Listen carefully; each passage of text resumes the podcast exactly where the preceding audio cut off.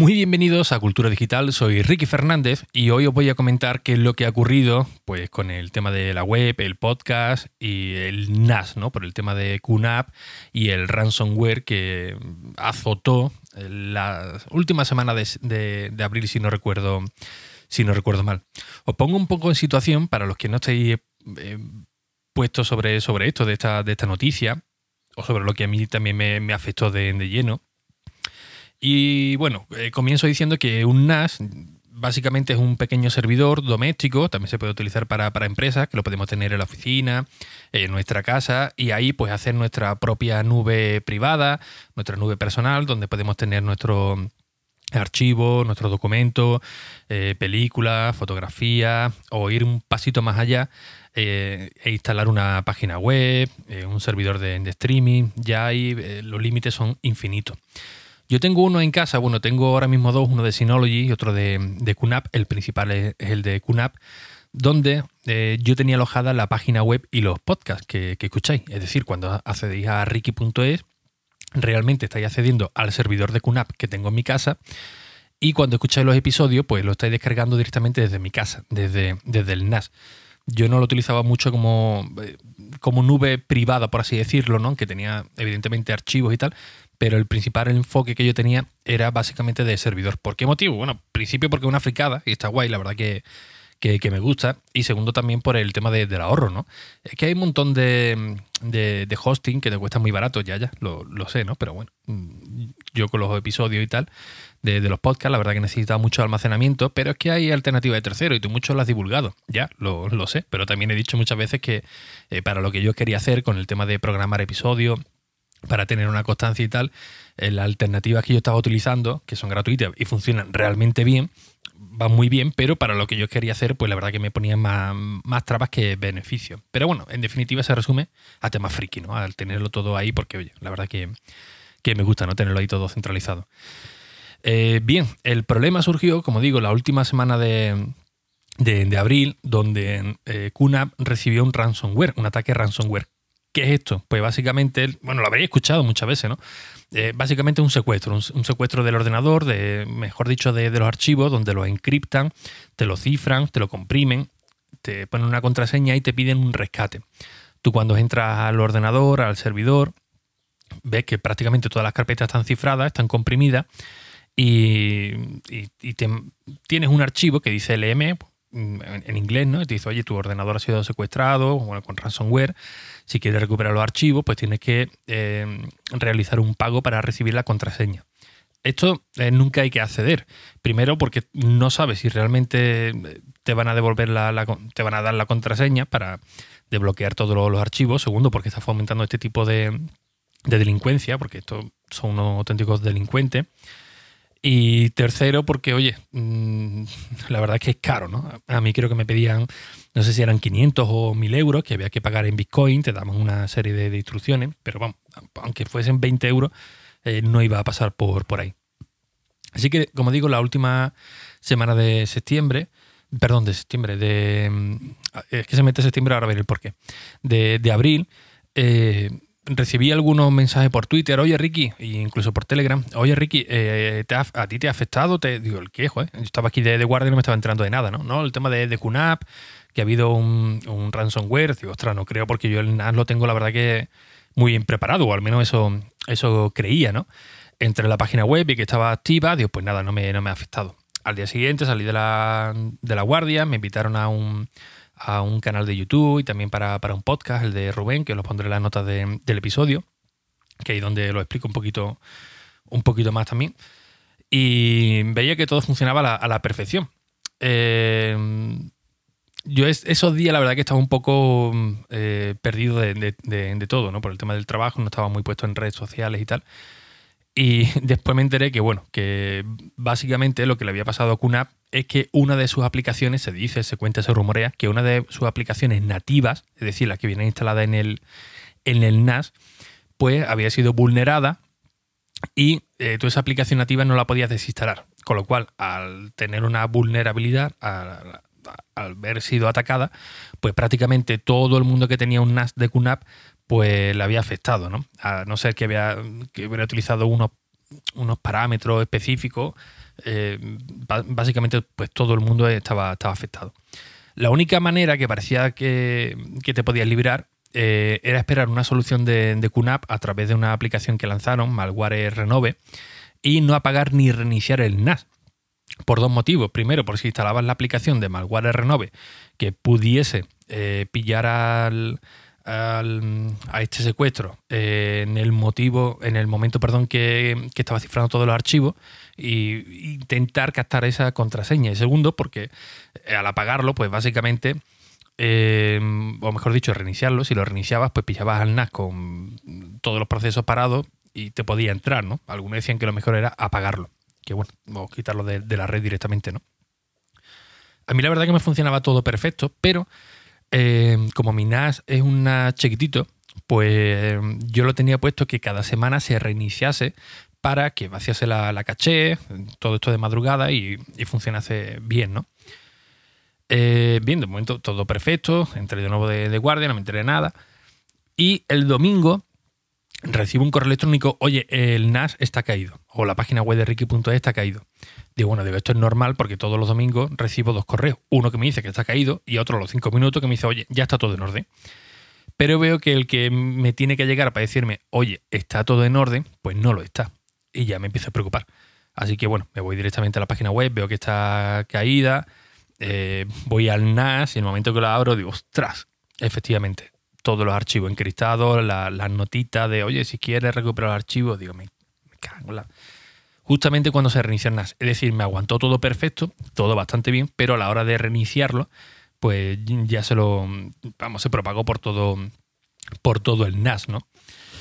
Claro, yo el NAS lo tenía preparado para catástrofes, digamos, naturales. Es decir, un incendio, que Dios no quiera, por supuesto, eh, una inundación, que el NAS se, eh, se quemase, se estropease, eh, que un disco duro fallase. Para todo eso estaba preparado. E incluso yo creía que también para el ransomware, porque los vídeos de QNAP, de la página web de QNAP y del canal de YouTube, hay la verdad que un montón de vídeos muy, muy interesantes y uno de ellos era Protégete para, para ransomware, ¿no? que era a través de la instantánea. La instantánea básicamente son como pequeñas copias de seguridad diaria, bueno, la puedes programar como tú quieras, yo la tenía puesto diaria, donde si eh, eh, te atacaba un ransomware podías recuperar una copia como el Time Machine de, de, Mac, ¿no? Podías recuperar una copia del día anterior, de la semana pasada y tal, ¿no? Digo, ostras, bueno, no pasa nada porque tengo que ir a instantánea y lo recupero y listo. Pero eh, a medida que pasaban los días, se iba filtrando más, información, ¿no? Los expertos ven diciendo, ostras, pues intentar hacer esto, hay un método para desencriptar la contraseña, que los malos rápidamente lo, taparon. Y el tema de las instantáneas, que era la salvación para los ransomware, eh, esto era tan sofisticado que la instantánea la cifraba también y la que estaba limpia la borraba por completo. Da igual que, ese sistema estuviese en bloque, que no estuviese, eh, digamos, centralizado, eh, por completo las borraban. Yo todas las que tenía limpias, puras, estaban borradas y la única que quedaban pues estaban cifradas, con lo cual ahí, ostras, pues un, un gran problema, ¿no? Como digo, yo lo tenía preparado en caso de catástrofe, así que tenía copia de seguridad en un disco duro que estaba conectado por USB permanentemente, otro error, y también copia diaria en la nube. Yo concretamente lo tenía en Google Drive porque, eh, bueno, tengo una cuenta de, estudiante y eso me permite tener almacenamiento ilimitado, con lo cual puedo hacer todas las copias que, de seguridad que yo quiera, que eh, no hay problema de almacenamiento. Bien, el problema es que yo, eh, ahí fue fallo mío, porque todo esto ha sido un conjunto, no vaya a pensar que la culpa solamente ha sido de QNAP, porque bueno, evidentemente QNAP tiene su, culpa, pero esto ha sido un, cúmulo de situaciones de todo el mundo, ¿no? de, los usuarios más, más normales como yo, yo me considero un usuario muy básico de todo esto, eh, hasta la propia QNAP por, por el tema del, de esta filtración. ¿no?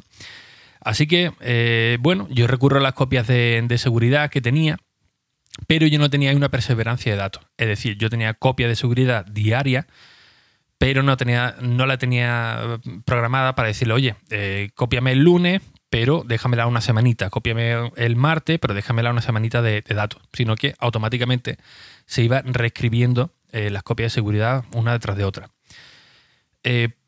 Por lo cual, entonces no, me servía de nada. Pero por suerte, eh, Google Drive mm, tenía una opción, creo que era la papelera de reciclaje, donde eh, iba guardando pues una, secuencia de todas ellas. Oye, pues mira, este día hiciste una copia de seguridad, eh, no la he utilizado, pues te la mantengo durante 30 días. No sé cómo mm, lo hizo este ransomware, que incluso hasta las copias de seguridad que estaban en la papelera, creo que era en la papelera, pues también estaban infectadas. Así que no podía tirar de, ella. ¿Qué es lo que ocurrió? Pues que básicamente me quedé sin copia de seguridad, que yo pensaba que las tenía eh, bien, bien centralizadas y descentralizadas.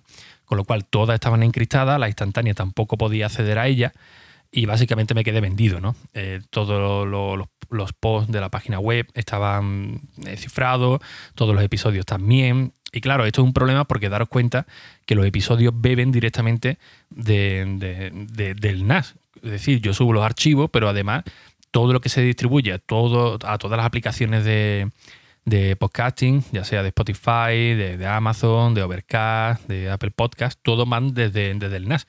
Así que si no podía recuperarlo, pues iba a ser un auténtico marrón el intentar hacerlo todo a mano para que eh, los archivos pues, se distribuyesen bien y tal, ¿no? Al igual que los artículos de la, página web. ¿Qué es lo que ocurrió? Pues que todo ha caído. No había copia de seguridad, no había absolutamente nada. Por suerte, eh, yo que soy un auténtico desastre, cada X tiempo, pues cogía a lo mejor una carpeta, la de iClub, con todo lo que tenía en iClub y lo volcaba al disco duro y lo que tenía en el disco duro pues lo volcaba a lo mejor a otra carpeta que tenía por ahí Google Drive. Es decir, lo tenía todo muy descentralizado, pero porque yo soy un auténtico eh, desordenado para, esto. Y en una de esas carpetas tenía una copia de seguridad de, WordPress, que es donde tengo, eh, donde tengo la página web y tal, de septiembre de 2020, justamente cuando Pedro Castellano me echó el cable para montar todo el tinglado de la página web y tal y ahí tenía una copia de seguridad eh, intacta, que la tenía en el disco duro. Digo, ostras, pues no hay problema, la recupero y listo.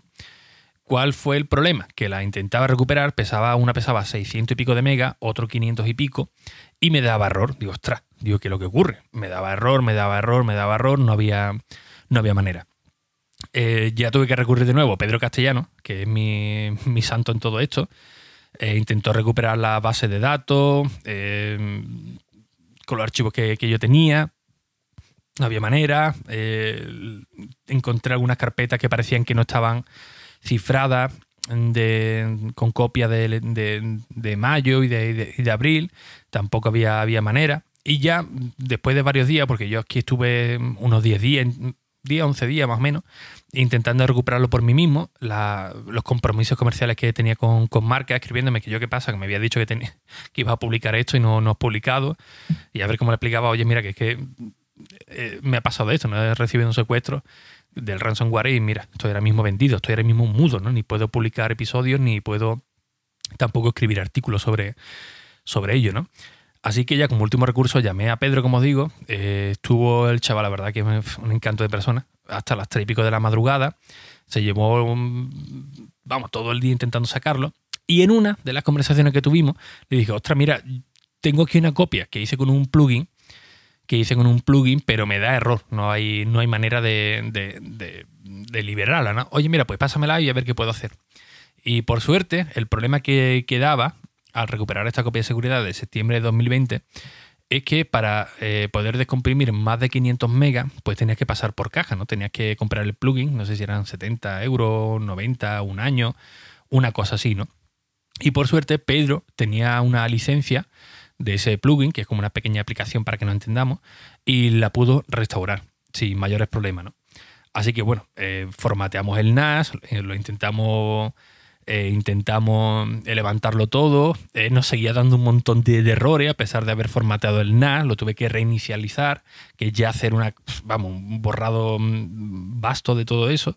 Y a partir de ahí parece que no daba tantos errores y empezamos ya a trabajar sobre, sobre el NAS, hacer la instalación y luego volcar el WordPress con, con los podcasts, la página web, los archivos y tal. Pero con eh, los archivos de septiembre de 2020.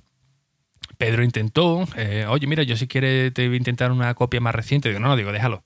Digo, déjalo, digo, porque por suerte en septiembre yo ya paré, eh, por motivos que bueno, no voy a comentar ahora, pero paré de emitir episodios, tampoco hice muchas publicaciones, con lo cual, mira, mm, creo que subí tres o cuatro episodios, que lo tengo guardado aquí en el, en el iPad en bruto, pues nada, subo el, episodio de nuevo a, mano.